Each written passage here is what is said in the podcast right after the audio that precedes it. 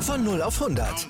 Aral feiert 100 Jahre mit über 100.000 Gewinnen. Zum Beispiel ein Jahr frei tanken. Jetzt ein Dankeschön, rubbellos zu jedem Einkauf. Alle Infos auf aral.de. Aral, alles super.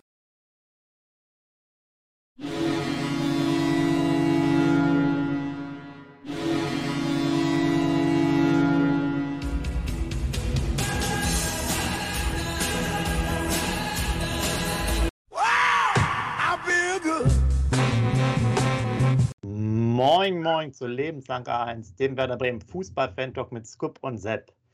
Tja, was soll ich sagen? Ich mache mal die Geste vom Trainer nach äh, Scoop nach dem Spiel gegen Paderborn. Hut ab vor der Leistung.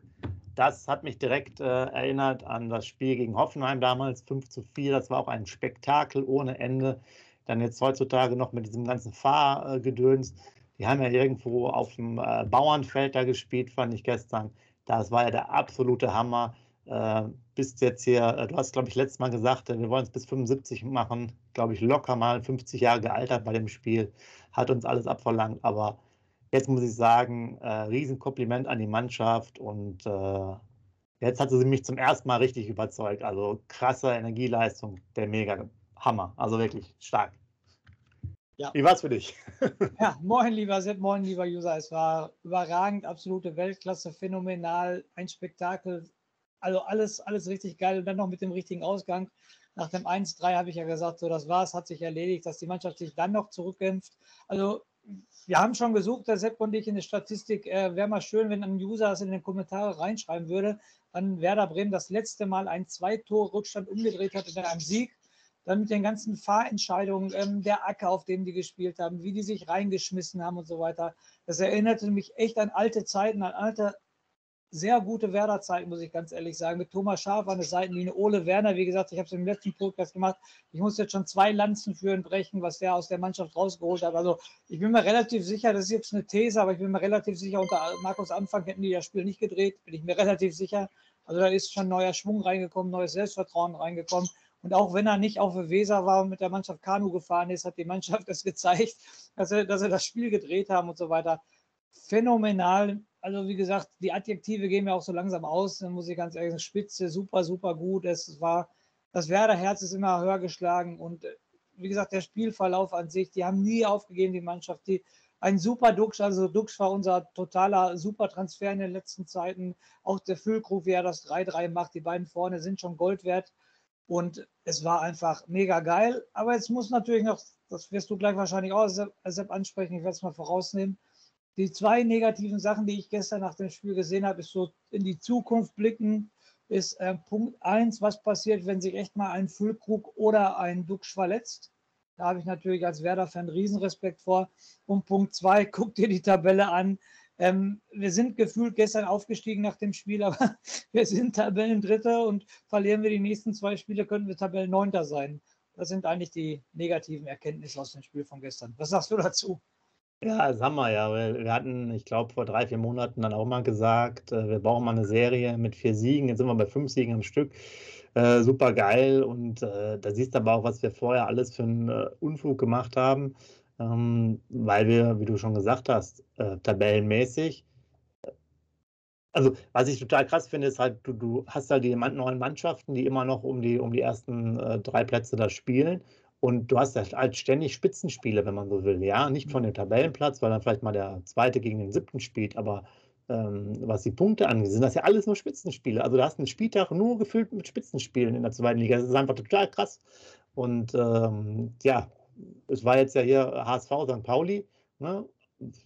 Klar, da ist St. Pauli auf einmal abgestürzt, nach gefühlt äh, einer Ewigkeit jetzt. Darmstadt zieht dann äh, vorbei. Das war ja schon ein Spitzenspiel. Oder unser Spiel war ein Spitzenspiel. Äh, ich glaube, sonst war es diesmal keins, aber ich glaube, in der nächsten, nächsten Woche ist auch dann schon Paderborn gegen Pauli auch. Und äh, es geht halt, glaube ich, da Schlag auf Schlag äh, bei den Sachen. Wir können ja noch froh sein, dass Regensburg verloren hat und auch Heidenheim Punkte gelassen hat. Äh, sonst wäre natürlich auch schon, äh, nehmen wir jetzt Heidenheim, die wären jetzt ja auch dann mit zwei Punkten mehr wieder an uns vorbei, dann wären wir nur Vierter nach so einem Spiel. Ja, Aber, wie du schon sagst, nach einem gefühlten Spiel, wo du sagst, so mit solchen Energieleistungen, da kannst du ja fast gefühlt nur aufsteigen, aber äh, boah, so ist es halt nicht. Äh, ja.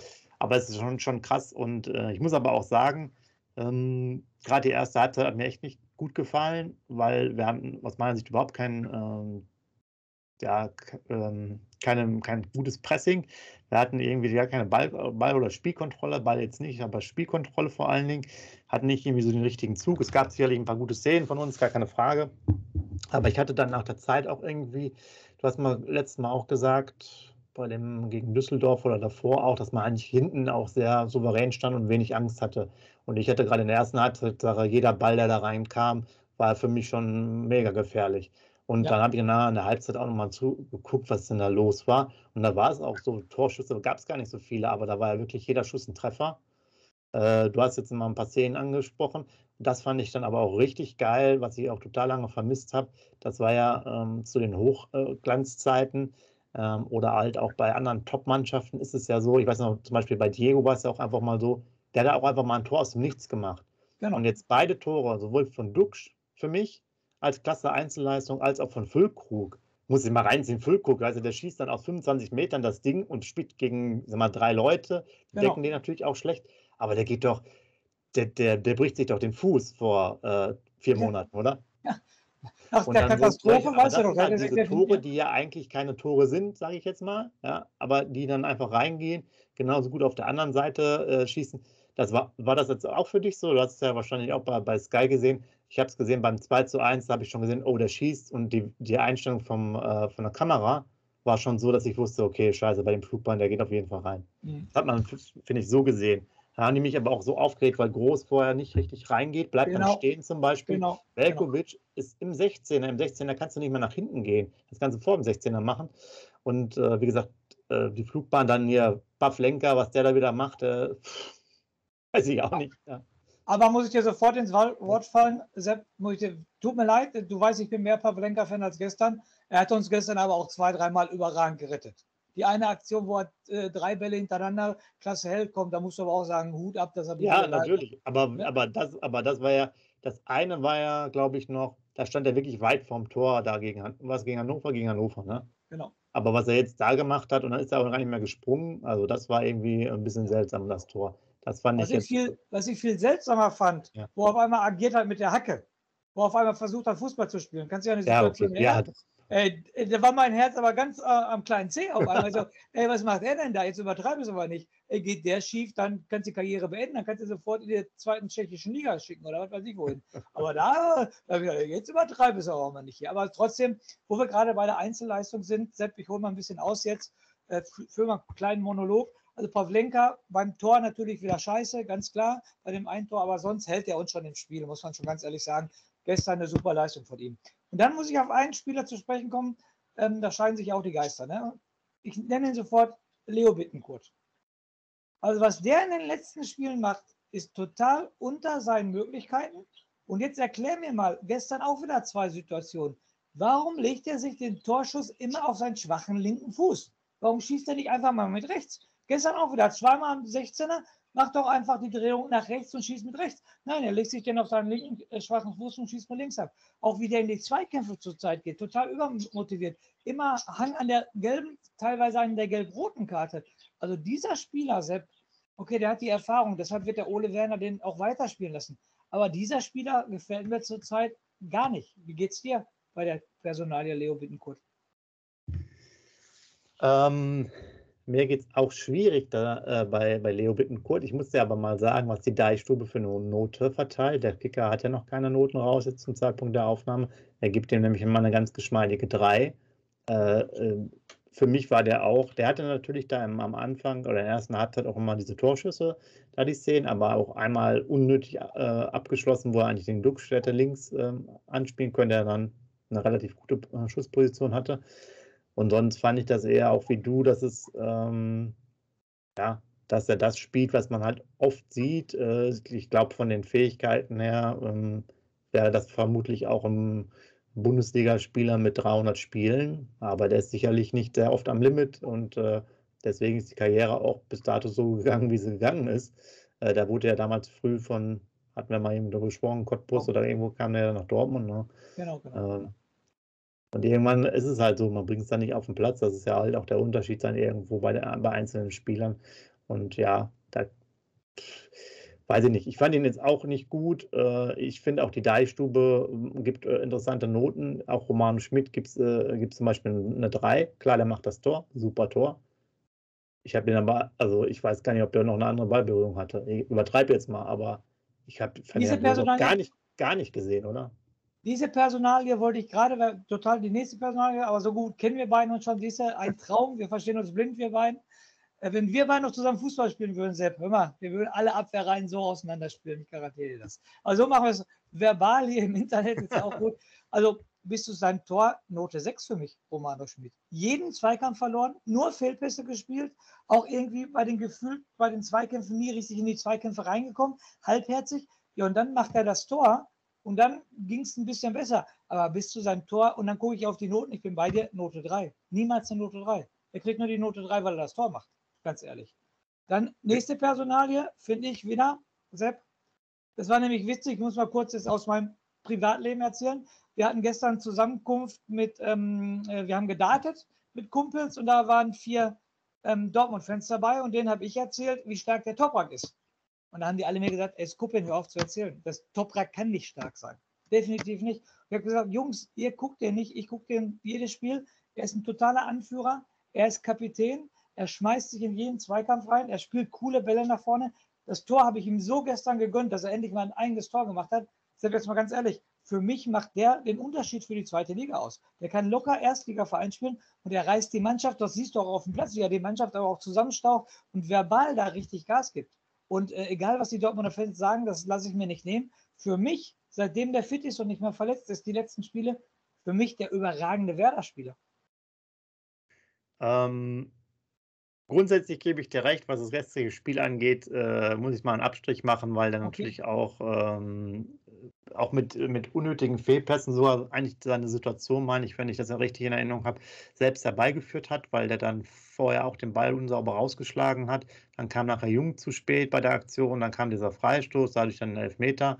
Äh, sicherlich auch sehr unglücklich und sehr kleinlich gepfiffen, was der Schiri da macht. Gott sei Dank hat er die Linie beibehalten, weil also den Elfmeter zu pfeifen, weiß ich nicht, ich glaube, schlagen oder so hat er dann gemacht, ne? also Ellbogen oder sowas an den Hals. Fand ich jetzt nicht so extrem, äh, dass man das jetzt pfeifen müsste, aber okay. Aber ähm, demzufolge fand ich eigentlich auch die Aktion, wo wir das, äh, ich glaube, 3 zu 4 dann bekommen, auch dann nicht jetzt unbedingt dringend pfeifenswürdig, auch wenn er da schon ordentlich reingeht und den wegschubst, den Toprak. Aber hat er ja Gott sei Dank gepfiffen. Also bei mir hätte es wahrscheinlich beide Situationen nicht gegeben. Äh, dann wäre es wahrscheinlich wieder das gleiche gewesen, ne? ein Tor für Paderborn.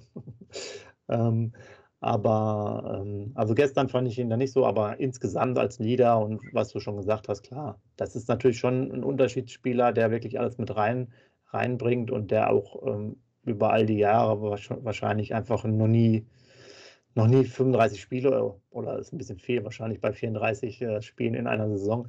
Also ähm, ja, 30 Spiele oder mehr gemacht hat, wenn man eine Ligasaison anschaut. Also ich fand ganz extrem, und das, das habe ich gestern persönlich beobachtet, ich weiß nicht, ob du das auch so gesehen hast, aber ich fand gerade nach dem 1-3 war derjenige, der vorangegangen ist, der Ulmer Tobak, der auch die Jungs nach vorne getrieben hat und so weiter und so fort. Und das fand ich schon wieder gut. Das ist ein Anführer und der hat zu Recht die Kapitänsbinde, muss ich ganz ehrlich sagen. Also, dass es auf jeden Fall mit der Kapitänsbinde die richtige Wahl ist, da bin ich bei dir. Ich habe jetzt ja. aber nicht auf, auf den so geachtet, weil ich auch insgesamt, was ich vorhin ja schon meinte, gerade in der ersten Halbzeit die ähm, die Abwehr sehr wackelig fand. Äh, wahrscheinlich jetzt so im Nachgang war es wirklich der Boden. Ich habe mir auch nochmal die Pressekonferenz angeschaut, weil da eine User ja auch nochmal die Anmerkung gemacht hatte. Ich glaube, der Sebastian war das, ähm, was, was es äh, die, die, ja, die Kommentare und die Interviews angeht bei Werder. Und dann hatten wir zwölf Minuten, ja, ich habe ja immer die Minuten da, zwölf Minuten. Klar wird der Trainer Ole Werner erstmal zu seinem Statement gefragt, danach gab es eine einzige Frage. Also auch da auswärts echt dürftig, äh, während der andere Kollege ähm, sieben, acht Mal gefragt wird ungefähr. Ja, und äh, hat, fand ich auch einen ganz äh, sympathischen Eindruck gemacht und hat, hat sich auch nochmal äh, gesagt, sozusagen, er erwartet von seiner Mannschaft 100 Prozent, von sich 100 Prozent. Er weiß aber nicht, ob das jetzt für die Platzverhältnisse äh, gilt, äh, denn äh, der Platz wäre echt schon unter aller Kanone, Kanone auf welchen Acker die da spielen. Und ähm, also die Standhaftigkeit, also die Standfestigkeit, gerade jetzt für die Abwehrspieler, fand ich, ähm, war es auch sicherlich etwas schwieriger, ja, von den Bewegungsabläufen. Ähm, ja, von daher, aber es, ist, es war ja Vogelwild auf beiden Seiten, weil die hatten ja auch irgendwie überhaupt gar keinen Zugriff auf der Paderborner Seite. Ja, wenn man jetzt beide Sachen sich anschaut in der, in der Tief, äh, tiefen Analyse, da kriegst du als Trainer natürlich auch äh, eigentlich da, was ja nur Kopfschütteln, ja, weil da so viele Fehler passieren. Und ich fand auch, das Spiel war ja, ähm, sie wollten teilweise ein bisschen so Pressing spielen. Das hat meines Erachtens Paderborn am Anfang auch in der ersten Halbzeit etwas besser gemacht als wir. Und nachher haben die dann äh, gegen Pressing jetzt nicht mehr das spielerische Element gemacht, sondern eigentlich nur so lange Bälle, entweder auf die Flügel oder je nachdem halt auch ins Zentrum, äh, je nach Ausgangslage. Und so war das halt, also man war nicht sauber gestaffelt, wie ich fand.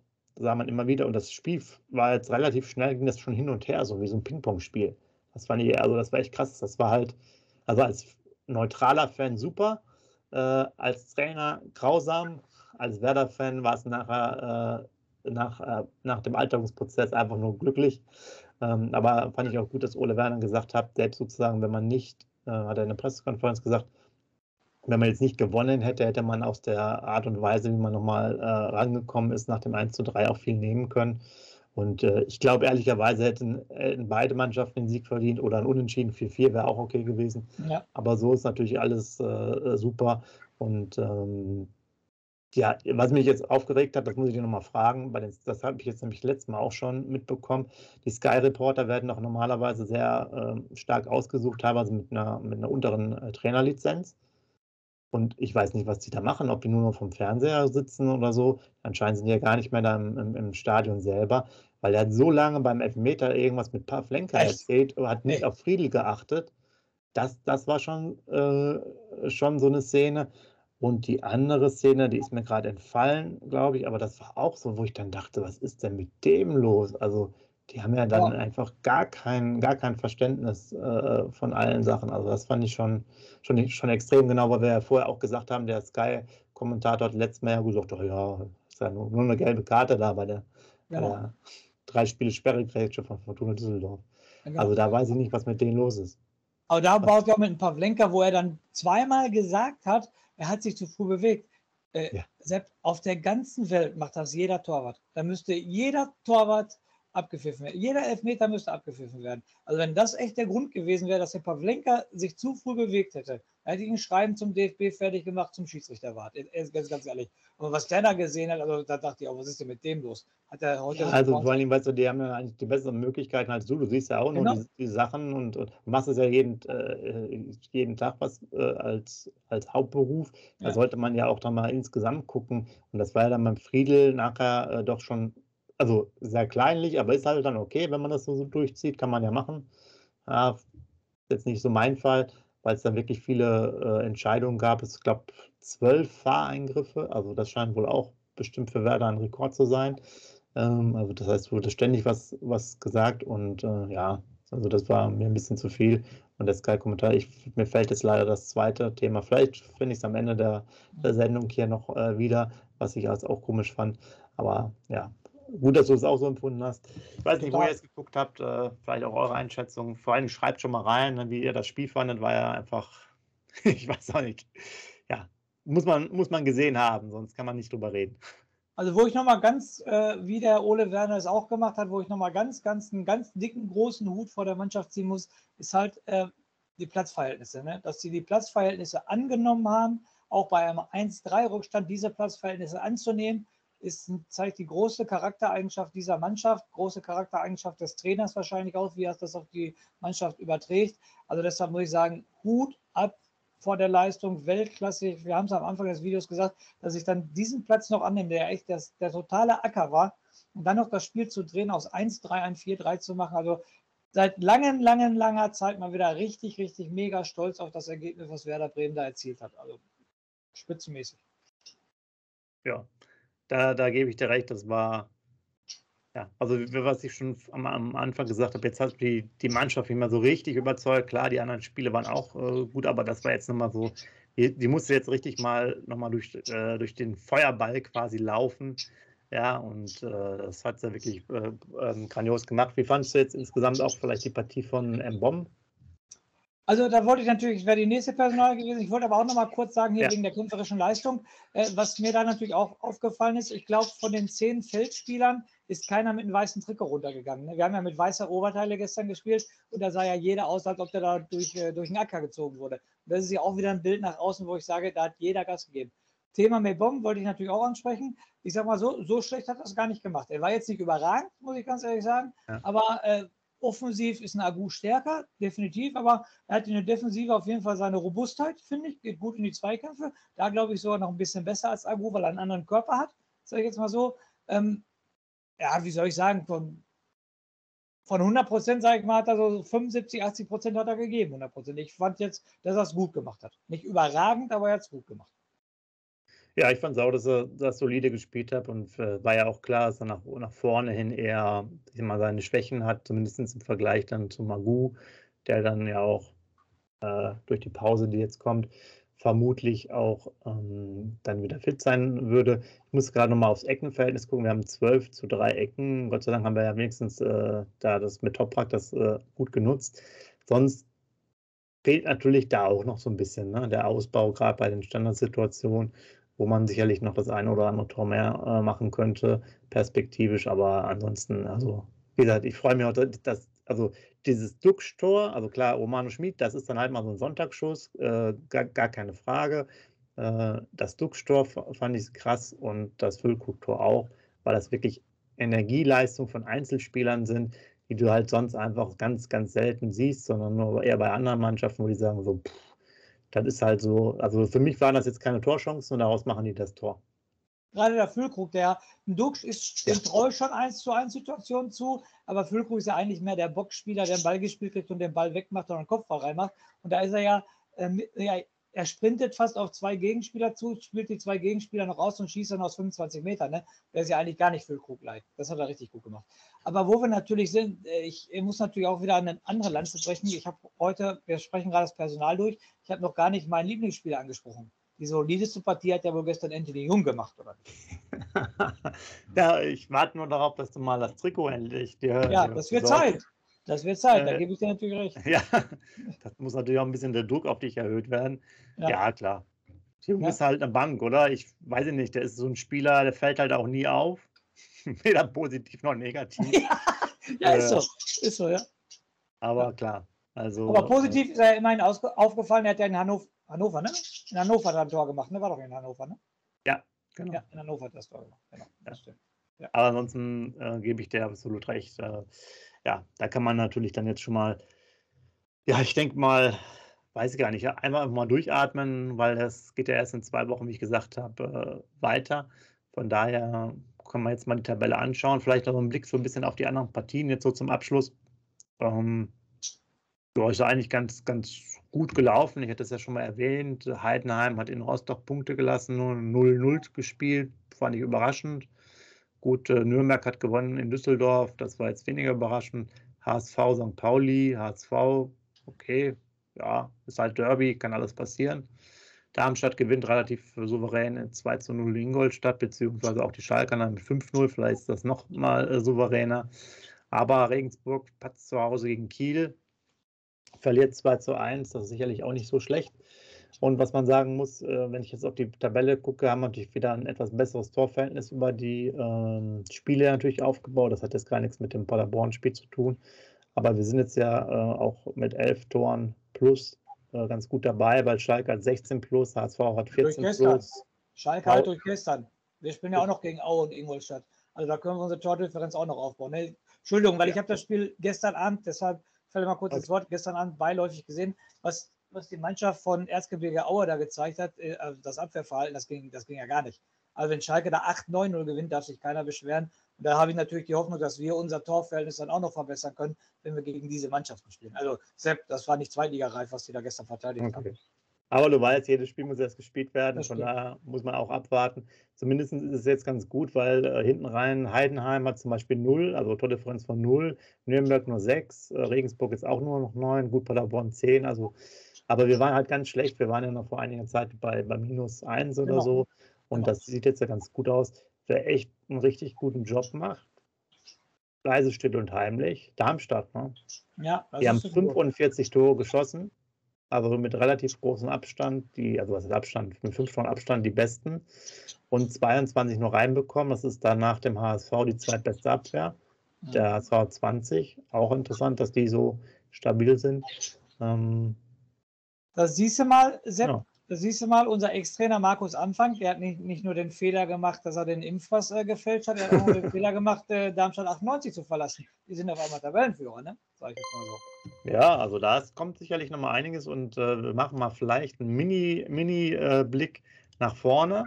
Äh, und äh, lass uns das nochmal ganz kurz machen. Natürlich gibt es auch äh, die nächsten Sendungen. Wir machen nochmal Aktuelles und News nächste Woche für euch. Wir gucken auch nochmal, was wir für ein Special haben. Wir machen natürlich auch den normalen Vorbericht dann ähm, zu Karlsruhe. Aber ähm, ganz kurz nochmal, also ähm, schauen wir mal auf den 21. Spieltag. Dann haben wir einmal Heidenheim gegen Hannover. Sieht da ganz gut aus für Heidenheim. Nürnberg gegen Ingolstadt. Also da könnten beide Mannschaften Punkten. Klar, wir gegen Karlsruhe. Dann Schalke gegen Regensburg, sicherlich interessant. St. Pauli gegen Paderborn, auch sehr, sehr interessant.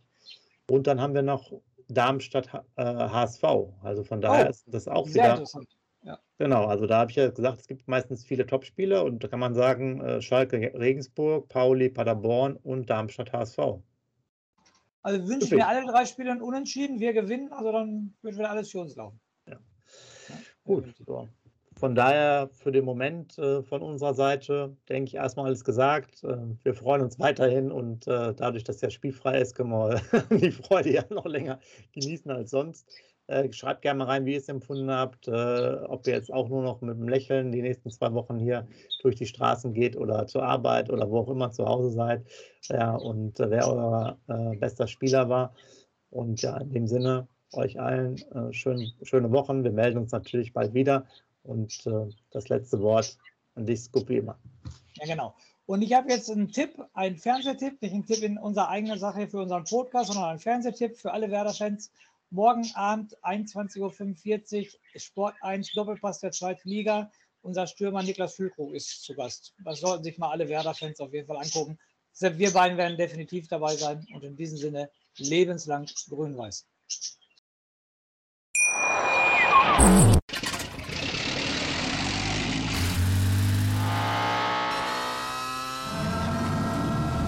Von 0 auf 100. Aral feiert 100 Jahre mit über 100.000 Gewinnen. Zum Beispiel ein Jahr frei tanken. Jetzt ein Dankeschön, rubbellos zu jedem Einkauf. Alle Infos auf aral.de. Aral, alles super.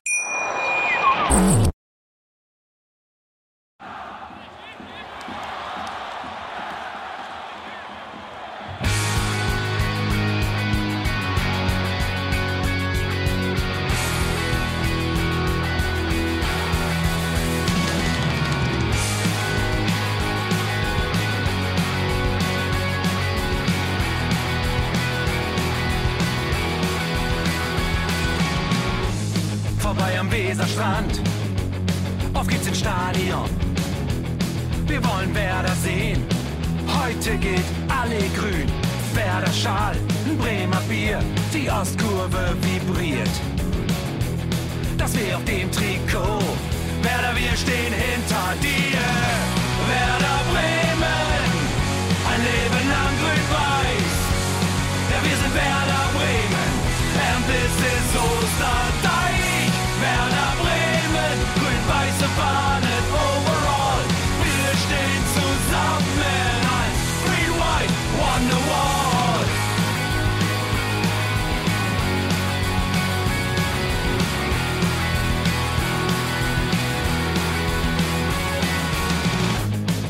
Haben wir erlebt, wo der Fluss den Bogen macht. Und unser Stadion strahlt in seiner Pracht. Weser Wunder, Liga 2, doch der zwölfte Mann bleiben wir. Ein W auf jedem Schal, Werder, wir stehen hinter dir. Werder Bremen, ein Leben lang grün-weiß. Ja, wir sind Werder Bremen, and this is Osterdeich.